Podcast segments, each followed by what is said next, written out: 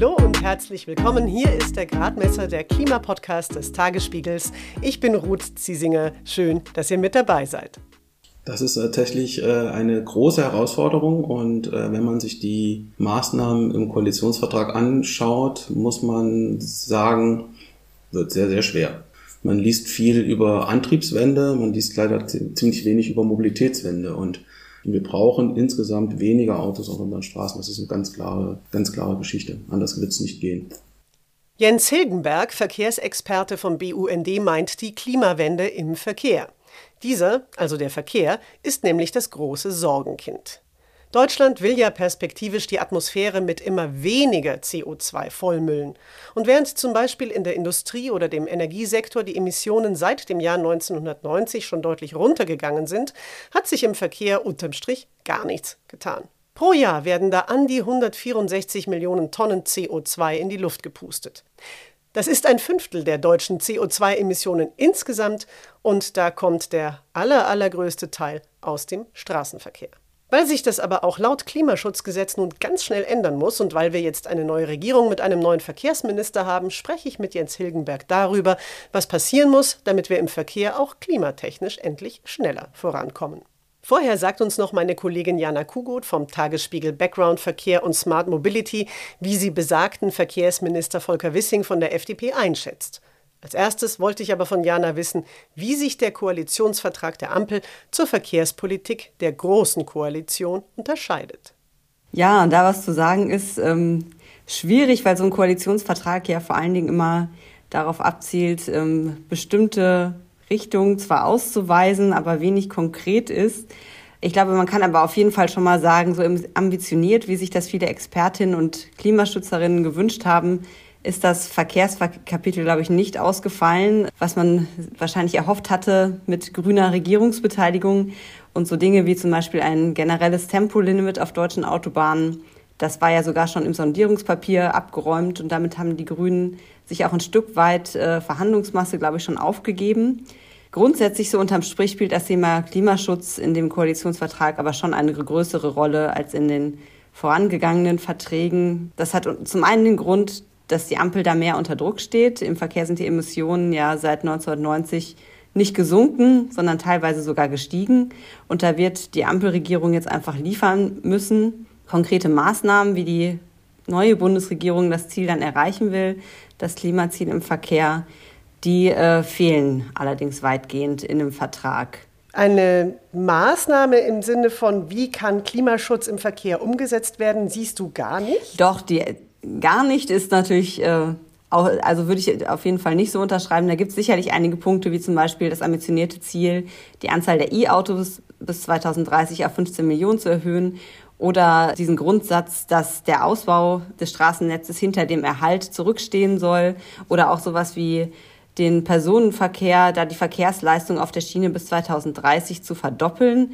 Das sind sicherlich äh, konkrete Punkte, wo man sagen kann, da ist da sieht man klar, das sind Klimaschutzmaßnahmen, die da eine Rolle spielen. Auch ambitionierter als zum Beispiel die schwarz-rote Koalition, die lediglich die Zahl der Fahrgäste erhöhen wollte.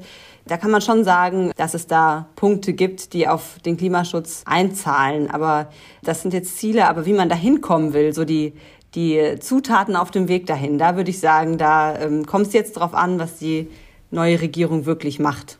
Ja, und da kommt es vor allem auch darauf an, was der neue Verkehrsminister macht und will. Das wird ja Volker Wissing von der FDP. Und Volker Wissing hat, bevor er überhaupt jetzt Minister geworden ist, schon in Interviews für Aufregung gesorgt und hat sich als, manche haben das als Autominister positioniert gesehen und in diesem Sinne dann auch weniger als jemand, der die Verkehrswende vorantreibt. Wie schätzt du Volker Wissing ein? Also so ein pauschales und irgendwie auch in so Lagerdenken verhaftetes Urteil würde ich da auf jeden Fall nicht fällen. Ich glaube, da konnte man gerade in diesen ersten Tagen nach seiner ähm, Nominierung erkennen, dass da so alte Reflexe einfach wieder einschnappen. Aber ich glaube, Volker Wissing als Autoanwalt und Porsche-Fahrer oder so einzusortieren, das greift zu kurz. Weil gerade wenn man so einen Blick in seine Heimat Rheinland-Pfalz wirft, wo er ja ähm, auch Verkehrsminister war und dafür zuständig war, hat er durchaus auch Gestaltungs- und Modernisierungswillen gezeigt, ähm, zum Beispiel im Bereich des ÖPNV. Da hat er ein Nahverkehrsgesetz erlassen und damit den Kommunen da mehr Gestaltungsfreiheit im Bereich des ÖPNV in die Hände gelegt und ähm, auch auf den Weg gebracht, dass alte Bahnstrecken wieder reaktiviert werden.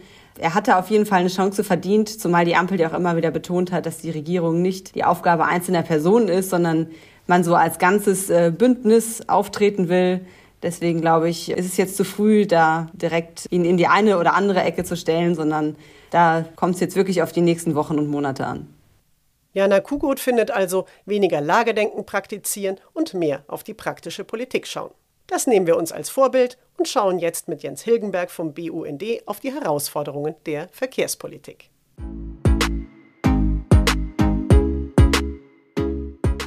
Jens Hilgenberg leitet beim Bund für Umwelt und Naturschutz die Abteilung für Verkehrspolitik. Außerdem ist er Mitglied im Rat der Denkfabrik Agora Verkehrswende und er sitzt im Vorstand des Dachverbandes Kritische Aktionäre. So gewinnt er auch Einblicke, wie die Autokonzerne sich bei der Mobilitätswende aufstellen. Jens Hilgenberg und ich haben über Zoom miteinander gesprochen. Autos und Laster sind ja insgesamt über die Jahre sehr viel sauberer geworden. Sie stoßen heute auch deutlich weniger CO2 aus als noch vor 20 oder 30 Jahren. Trotzdem sinken die Emissionen im Verkehrssektor seit 30 Jahren eben nicht. Woran liegt das? Ja, sie sind äh, relativ sauberer und relativ sparsamer geworden, aber nicht absolut. Das ist das Problem. Also wir haben zum einen äh, die Situation, dass wir immer mehr Fahrzeuge auf den Straßen haben und wir haben zum anderen äh, die Situation, dass gerade bei den Pkw wir immer größere Fahrzeuge haben, immer schwerere Fahrzeuge und diese Fahrzeuge völlig übermotorisiert sind. Also alles, was an Effizienzgewinnen ähm, vorhanden ist, und das ist durchaus nicht wenig, wurde aber wieder überkompensiert durch äh, Luxus, äh, die in den Fahrzeugen verbaut werden und diese Fahrzeuge auch schwerer machen muss natürlich fairerweise auch sagen, da ist auch viel Sicherheitsfeatures sind dazu gekommen, die sind auch schwer. Äh, aber alles in allem hätte man, wenn man auf diesen Zuwachs an äh, Beschleunigung und Endgeschwindigkeit verzichtet hätte, hätte man äh, wirklich erreichen können, dass man in Gänze mit den Emissionen zumindest stabil bleibt, aber die Emissionen im Pkw-Bereich steigen tatsächlich nach wie vor an. In Gänze über den gesamten Verkehrsbereich sind wir seit 1990 mehr oder weniger stabil mit den, mit den Werten bei einem deutlich erhöhten Verkehrsaufkommen. Und jetzt wird die Herausforderung für die nächsten Jahre umso größer. Ja, genau, denn jetzt müssen wir ja auch laut unserem eigenen Klimaschutzgesetz von diesen rund 160, etwas mehr als 160 Millionen Tonnen CO2-Emissionen im Jahr im Verkehrssektor runter um fast die Hälfte auf 85 Millionen Tonnen in ja, etwa neun Jahren. Schafft die Ampel das denn mit dem Koalitionsvertrag als Grundlage? Das ist tatsächlich äh, eine große Herausforderung und äh, wenn man sich die Maßnahmen im Koalitionsvertrag anschaut, muss man sagen, wird sehr, sehr schwer. Man liest viel über Antriebswende, man liest leider ziemlich wenig über Mobilitätswende und wer tatsächlich ernsthaft die Klimaschutzziele äh, einhalten will und wer ernsthaft bis 2030 die Emissionen im Verkehr halbieren will, der braucht sowohl die Antriebswende als auch die Mobilitätswende. Wir brauchen tatsächlich auch klare Aussagen, dass wir den Straßenverkehr, vor allem auch den Autoverkehr, aber auch den Straßengüterverkehr reduzieren. Da kann tatsächlich jetzt der neue Verkehrsminister äh, den Interpretationsspielraum, den es im Koalitionsvertrag gibt, äh, nutzen und tatsächlich in diese Richtung gehen. Da würde ich auch gerne auf dieses diesen Unterschied zwischen Antriebswende und Mobilitätswende würde ich gerne nachher auch noch mal zu sprechen kommen. Jetzt habe ich vorher noch eine ganz naive Frage, denn was ja im Koalitionsvertrag drinsteht, ist, dass man anstrebt, zum Beispiel hier Antriebswende im Jahr 2030 rund 15 Millionen E-Autos auf die Straße gebracht haben möchte. Und das ist ziemlich viel. Aktuell haben wir in Deutschland äh, mehr als 48 Millionen Autos. Und ich frage mich, haben wir einfach zu viele Autos, um die Klimaschutzziele im Verkehrssektor so schnell zu schaffen? Also das äh, Ziel 15 Millionen vollelektrische Pkw in 2030 ist tatsächlich erstmal ein ambitioniertes Ziel. Wenn man sich anschaut, wie vor, vor vier Jahren noch die Prognosen waren, da lagen wir bei sechs Millionen bis sieben Millionen Fahrzeugen. Wenn wir als BUND zehn Millionen gefordert haben, äh, waren wir schon immer so ein bisschen schief angesehen. Dass jetzt mit 15 Millionen vollelektrischen Fahrzeugen im Koalitionsvertrag ein klares Bekenntnis zur batterieelektrischen äh, E-Mobilität bei Autos ja, getroffen wurde, ist schon mal ein gutes Zeichen. Aber natürlich haben Sie völlig recht, wir haben viel zu viele Autos in diesem, in diesem Land. Das sieht man jeden Tag, wenn man äh, durch die Straßen geht. Die sind zugeparkt, äh, oftmals von Autos, die wenig benutzt werden, äh, die nur als Backup dienen, als Zweitwagen, als Drittwagen. Da gibt es tatsächlich äh, deutliche Verbesserungsmöglichkeiten und auch Notwendigkeiten, dass wir von der riesigen Zahl der Autos, die ja noch weiter steigt, also in der Pandemie ist die Zahl der Autos ja um weitere mehr als eine halbe Million im letzten Jahr gestiegen. Wir müssen tatsächlich sehen, wie kriegen wir die Mobilität gut hin, aber mit weniger Autos, mit weniger Privatautos. Wir wollen ja aber mobil bleiben. Also Mobilität ist ja ein ganz, ganz wichtiger Faktor in unserem Leben, um auch zur Arbeit zu kommen, um soziale Kontakte zu haben, um den Alltag eigentlich zu bewältigen. Und wenn man jetzt sagt, wir brauchen eine Mobilitätswende, dann meint man damit eben, dass man statt privater Autofahrten eben umsteigt auf Busse, auf Bahn, auf Fahrrad, auch zu Fuß geht etc. Aber dafür braucht es eben einen sehr viel besser ausgebauten öffentlichen Nahverkehr in großen Teilen. Es braucht eine bessere Rad- und Fußweginfrastruktur und das kostet halt alles sehr, sehr viel Geld. Was mich jetzt interessieren würde, wir haben ja auf der anderen Seite, da wird ja auch viel drüber gesprochen, eine ganze Menge an klimaschädlichen Subventionen im Verkehr. Welche sollte man denn streichen, wegnehmen und wie viel, wie viel Geld bekäme man dafür, um das dann eben in so eine Verkehrswende zu investieren? Also aktuelle Berechnungen des Umweltbundesamtes benennen die Höhe der jährlichen äh, klimaschädlichen Subventionen, also auf die Höhe von 65 Milliarden Euro jedes Jahr. Und allein für den Verkehrssektor fallen 30 Milliarden Euro klimaschädliche Subventionen an. Und davon allein 12 Milliarden für den Flugverkehr. Also Verzicht auf, auf eine Kerosinsteuer, relativ günstige ähm, Flugverkehrsabgabe, keine Mehrwertsteuer auf internationale Flugtickets. Das sind so die, die Highlights, die man da nennen kann. Wenn man tatsächlich dann noch Dienstwagenprivileg draufsetzt und den Steuerverzicht beim Dieselkraftstoff, dann hat man tatsächlich äh, relativ schnell Summen zusammen, die dann wirklich auch erkläglich sind, die dann in den äh, mittleren zweistelligen Milliardenbereich gehen insgesamt und im Verkehr dann bis zu 20 Milliarden ohne weiteres ausmachen können. Und das ist schon ein äh, erheblicher Teil von den Investitionen, die wir in den öffentlichen Personennahverkehr brauchen. Wir haben gemeinsam mit Verdi ausgerechnet, dass wir, wenn wir den ÖPNV wirklich vernünftig aufbauen wollen und das Angebot verbessern, erweitern und die Menschen vor allem auch äh, gut ausbilden und gut bezahlen, die den ÖPNV ermöglichen, brauchen wir so 40 Milliarden ungefähr in den nächsten zehn Jahren. Ein zweites Standbein, was wir uns tatsächlich immer wünschen, äh, ist, dass man Gelder aus den Autobahnbauten widmet, wenn man tatsächlich das Ziel hat, klimaneutral zu werden, die Klimaschutzziele einzuhalten und äh, weniger Autos auf den Straßen zu haben, dann ist tatsächlich äh, ein, ein Bau von neuen Autobahnen wie der A20, der A39 oder der A14 nicht mehr sinnvoll, nicht mehr zeitgemäß. Und die Gelder, die dafür reserviert sind, aktuell reserviert sind im Bundesverkehrswegeplan, müssen aus Sicht des BUND umgewidmet werden. Zum einen für die Finanzierung des ÖPNV, aber auch um äh, tatsächlich neue Schienenstrecken zu bauen und tatsächlich auch als Ziel zu haben, nicht nur mehr Verkehr auf der Schiene, sondern mehr Verkehr auf der Schiene, um weniger Flugverkehr zu haben und um weniger Verkehr auf der Straße zu haben. Im Koalitionsvertrag taucht der Begriff Verkehrswende gar nicht auf. Hätte ich da jetzt einfach nur nach Mobilitätswende gucken müssen oder hat das vielleicht tatsächlich was zu bedeuten? Leider taucht der Begriff Mobilitätswende auch nicht auf und leider tauchen auch nirgendwo Aussagen auf äh, über Verkehrsverlagerung oder Verkehrsvermeidung. Das ist tatsächlich ein, Problem. Also wir brauchen nicht äh, einen Zuwachs an Verkehr, der dann ökologisch gestaltet wird, sondern wir brauchen einen Rückgang von Verkehr bei gleichbleibender Mobilität.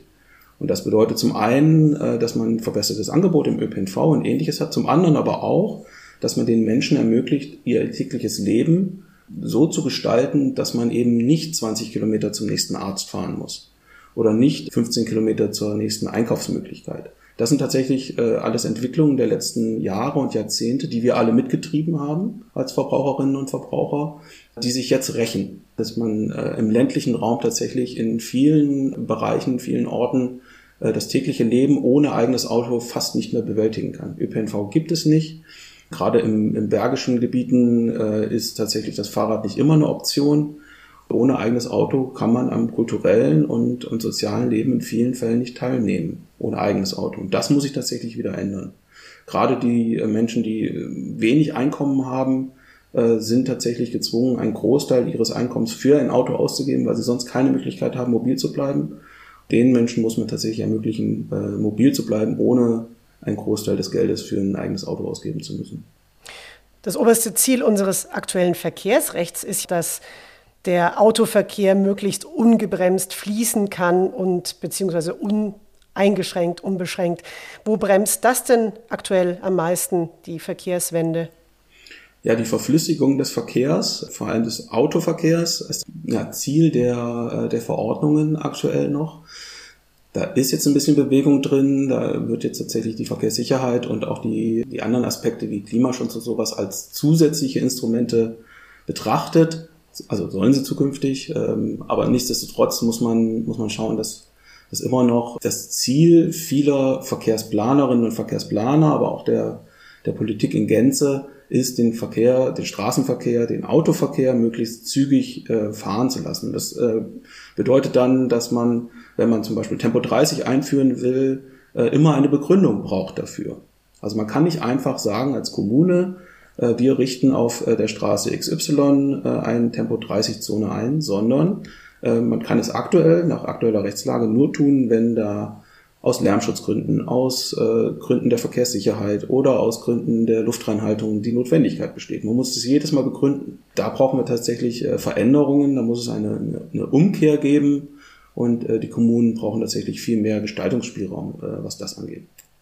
Da haben ja inzwischen fast 80 Kommunen in Deutschland schon seit einiger Zeit versucht, auch auf den bisherigen Verkehrsminister Andreas Scheuer einzuwirken, denn so Städte wie Aachen, Hannover, Leipzig etc., die würden gerne flächendeckend Tempo 30 einführen, also nicht nur in einer Straße. Aber dafür müsste eben, damit die das selber machen können, Sie haben es schon angesprochen, die Straßenverkehrsordnung geändert werden. Und ich lese den Koalitionsvertrag dahingehend so etwas nebulös.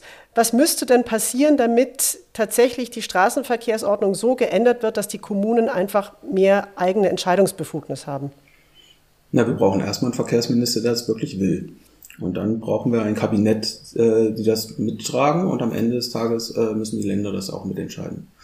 Und, ähm, also es liegt an Herrn Wissing. Äh, ganz, also wir sind da guter Hoffnung, dass da einiges passiert, weil tatsächlich man kann an so einer Initiative der großen Städte, da sind ja wirklich große Städte dabei, nicht einfach hinweggehen. Das wird man nicht vier Jahre schaffen. Tempo 30 als Regelgeschwindigkeit in der Stadt ist tatsächlich total sinnvoll. Das heißt ja nicht, dass auf jeder auf jeder Straße tatsächlich dann Tempo 30 ist. So wie jetzt Tempo 30 die Ausnahme ist, muss dann Tempo 30 zur Regel werden und 50, Tempo 50 kann dann zur Ausnahme werden, beispielsweise auf großen Aus- und Einfallstraßen, die dann äh, die vierspurig sind, äh, da muss man natürlich nicht 30 fahren. Aber tatsächlich diese Beweisumkehr, äh, das ist tatsächlich der, der ausschlaggebende Punkt. Und als zweiter, zweites Instrument wünschen wir als BUND uns tatsächlich, dass die Kommunen das Instrument, ein neues Instrument äh, ähnlich der Umweltzone einrichten können, das dann aus unserer Sicht die Null-Emissionszone, das heißt, ich kann gewisse Bereiche in Städten zu Bereichen äh, erklären, in denen nur noch emissionsfreie Fahrzeuge fahren dürfen. Das wird nicht morgen passieren, das wird auch nicht übermorgen passieren, aber es muss perspektivisch passieren.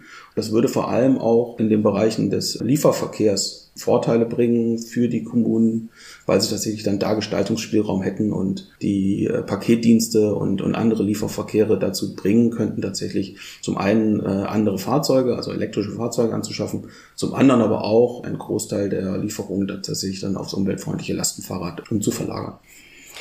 Jetzt ist es ja so, dass tatsächlich in der Bevölkerung eine Mehrheit für ein Tempolimit ist. Und wenn man sich auf der anderen Seite auch die Wirtschaftsseite anguckt, dann ist die Autoindustrie zum Beispiel im Blick auf das Aus des Verbrennermotors auch schon deutlich weiter als äh, in einigen Teilen die Politik.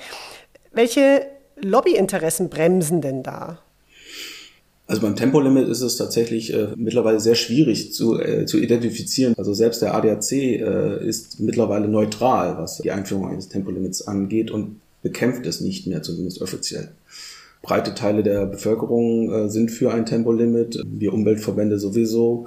Zwei der drei Parteien, äh, die jetzt in der großen äh, in der Ampelkoalition sind, hatten das in ihrem Wahlprogramm stehen und trotzdem kommt es nicht. Es ist tatsächlich absolut unverständlich, weil man, ähm, wenn man anschaut, wo die Reise hingehen soll, also sowohl aus Klimaschutzgründen, aber auch aus Verkehrssicherheitsgründen, dann ist ein Tempolimit ja unumgänglich, ein Tempolimit auf Autobahnen. Und auch tatsächlich, wenn man in die Zukunft der Automobilindustrie schaut und sich anschaut, äh, dass die Pläne äh, für ein automatisiertes Fahren tatsächlich weiter, äh, weitergetrieben werden, dann ist es natürlich völlig sinnvoll, dann ein Tempolimit von 120 auf Autobahnen einzuführen.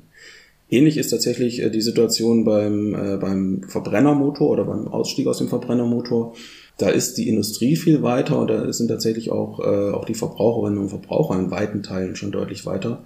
Und trotzdem werden von einzelnen Lobbyorganisationen ähm, immer wieder Nebelkerzen ge gezündet. Aktuell wird tatsächlich sehr viel über synthetische Kraftstoffe, sogenannte E-Fuels gesprochen, die die Lösung wären und die den Verbrenner retten könnten. Ähm, das wird im Pkw-Bereich nicht passieren. Zum einen, weil wir nicht die Mengen haben werden. Also ein synthetischer Kraftstoff äh, wird aus äh, Wasserstoff hergestellt. So, und Wasserstoff wird aus äh, erneuerbarem Strom hergestellt, weil sonst ist er nicht ökologisch. Und äh, wir haben weder den äh, erneuerbaren Strom in äh, ausreichenden Mengen aktuell vorhanden, äh, noch haben wir tatsächlich äh, die, die Anlagen, die Wasserstoff produzieren könnten, noch haben wir die Anlagen, die dann daraus äh, E-Fuels machen könnten. Das wird kommen, aber es wird nicht im Pkw-Bereich kommen, jedenfalls nicht im Groß, äh, Großserieneinsatz. Es wird ziemlich teuer werden und man wird keine, äh, keine Mengen äh, vor den 2030er Jahren äh, haben kann. Und äh, das Problem, was wir haben, ist tatsächlich, dass durch diese Diskussion äh, zu diesem Thema äh, aktuell notwendige Investitionen beispielsweise in die Ladeinfrastruktur äh, zurückgestellt werden. Weil man immer sagt, so ja, da gibt's ja, vielleicht setzt sich das ja gar nicht durch. Aber die Entscheidung der Konzerne ist getroffen und die Entscheidung der Politik ist eigentlich auch getroffen mit dieser Aussage von äh, 15 Millionen batterieelektrischen, vollelektrischen Fahrzeugen in, in 2030. Der künftige Verkehrsminister Volker Wissing hat vor seinem Amtsantritt angekündigt, er möchte Dieselfahrer schonen und er will auch möglichst die Spritsteuer senken. Jetzt muss er aber im kommenden Jahr ja auch laut Klimaschutzgesetz die Verkehrsemissionen schon mal ziemlich senken, und zwar auf 139 Millionen Tonnen. Was passiert denn jetzt, wenn der Verkehrssektor dann weiter bei 164 Millionen Tonnen liegt? Ja, das ist tatsächlich äh, eine, eine spannende Zeit, die wir Anfang nächsten Jahres erleben werden. Also wir haben Rückgänge im Jahr 2020 gehabt im Verkehrsbereich, was die CO2-Emissionen angeht. Aber das Umweltbundesamt hat relativ klar äh, gestellt, dass diese Emissionen nicht auf die Maßnahmen zurückzuführen sind, die Herr Scheuer in seinem Klimaschutzgesetz äh, und auch in seinem Sofortprogramm dann ergriffen und benannt hat, sondern zum allergrößten Teil auf die Pandemie und die Auswirkungen mit dem Verkehrsrückgang zurückzuführen sind. Die Werte für 2021 werden deutlich über den Wert von 2020 liegen und sie werden damit natürlich auch deutlich über den Werten liegen, die im Klimaschutzgesetz vorgesehen sind äh, beim Rückgang bis 2030. Und das Klimaschutzgesetz sieht dann vor, dass äh, ein Sofortprogramm äh, ergriffen wird, das tatsächlich dazu geeignet ist, die CO2-Emissionen äh, kurzfristig oder relativ schnell, sagen wir mal, äh, dann wirklich auch zu reduzieren. Und äh, welche Maßnahmen das dann im Verkehr sind, äh, wenn man ein generelles Tempolimit ausgeschlossen hat, das wird spannend und es wird tatsächlich mit deutlich größeren Eingriffen in den Alltag der Menschen verbunden sein, als es ein Tempolimit wäre.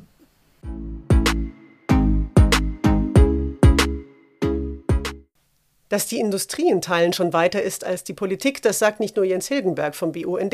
Das könnt ihr auch direkt von CEOs und Firmenchefinnen selbst hören. Denn Jana Kugot, die uns vorhin den Koalitionsvertrag und Volker Wissing eingeschätzt hat, spricht mit ihnen darüber im neuen Podcast Fastlane. Worum es da geht, erklärt Jana am besten selbst. Ja, im neuen Background-Podcast Fastlane, da geht es darum, äh, dass wir die Menschen etwas besser kennenlernen wollen, die hinter der sogenannten Mobilitätswende stehen. Dazu treffen Dieter Fockenbrock, ein Journalist, der lange schon und Jahrzehnte schon die Verkehrsbranche, Mobilitätsbranche beobachtet. Ja, Dieter und ich treffen dann regelmäßig Entscheiderinnen und Entscheider aus der Mobilitätsbranche oder auch Gründerinnen, die die ganze Verkehrswende mitgestalten. Und die, mit denen wollen wir darüber sprechen, wie sieht die Zukunft aus, was sind ihre Visionen, ja, darum soll es gehen bei Fastlane, bei Podcast, der regelmäßig erscheint. Pi mal Daumen einmal im Monat. Deswegen am besten abonnieren und folgen, dann verpasst man auch keine Folge. Ich schließe mich der Abo-Empfehlung für die Fastlane an. In der ersten Folge sagt übrigens Eurowings-Chef Jens Bischoff, wie er die Zukunft von Billig-Airlines einschätzt. Spoiler, nicht so gut. Und für diesmal verabschiede ich mich auch mit dem Gradmesser. Hier gilt natürlich ebenfalls, wenn ihr den Podcast abonniert, verpasst ihr die nächste Folge nicht. Da geht es mit dem Erdsystemforscher und Physiker Wolfgang Lucht darum, ob und wie wir eigentlich die Ziele des Pariser Klimaabkommens noch schaffen können. Ihr findet den Gradmesser auf praktisch allen Podcast-Plattformen bei Apple Podcasts, Deezer, Spotify etc. und natürlich jeden Freitag neu auf tagesspiegel.de. Außerdem erreicht ihr uns mit Kritik, Vorschlägen und Hinweisen per Mail an gradmesser.tagesspiegel.de. In diesem Sinne, ich hoffe, wir hören uns nächste Woche wieder. Mein Name ist Ruth Ziesinger. Macht es gut und bleibt gesund.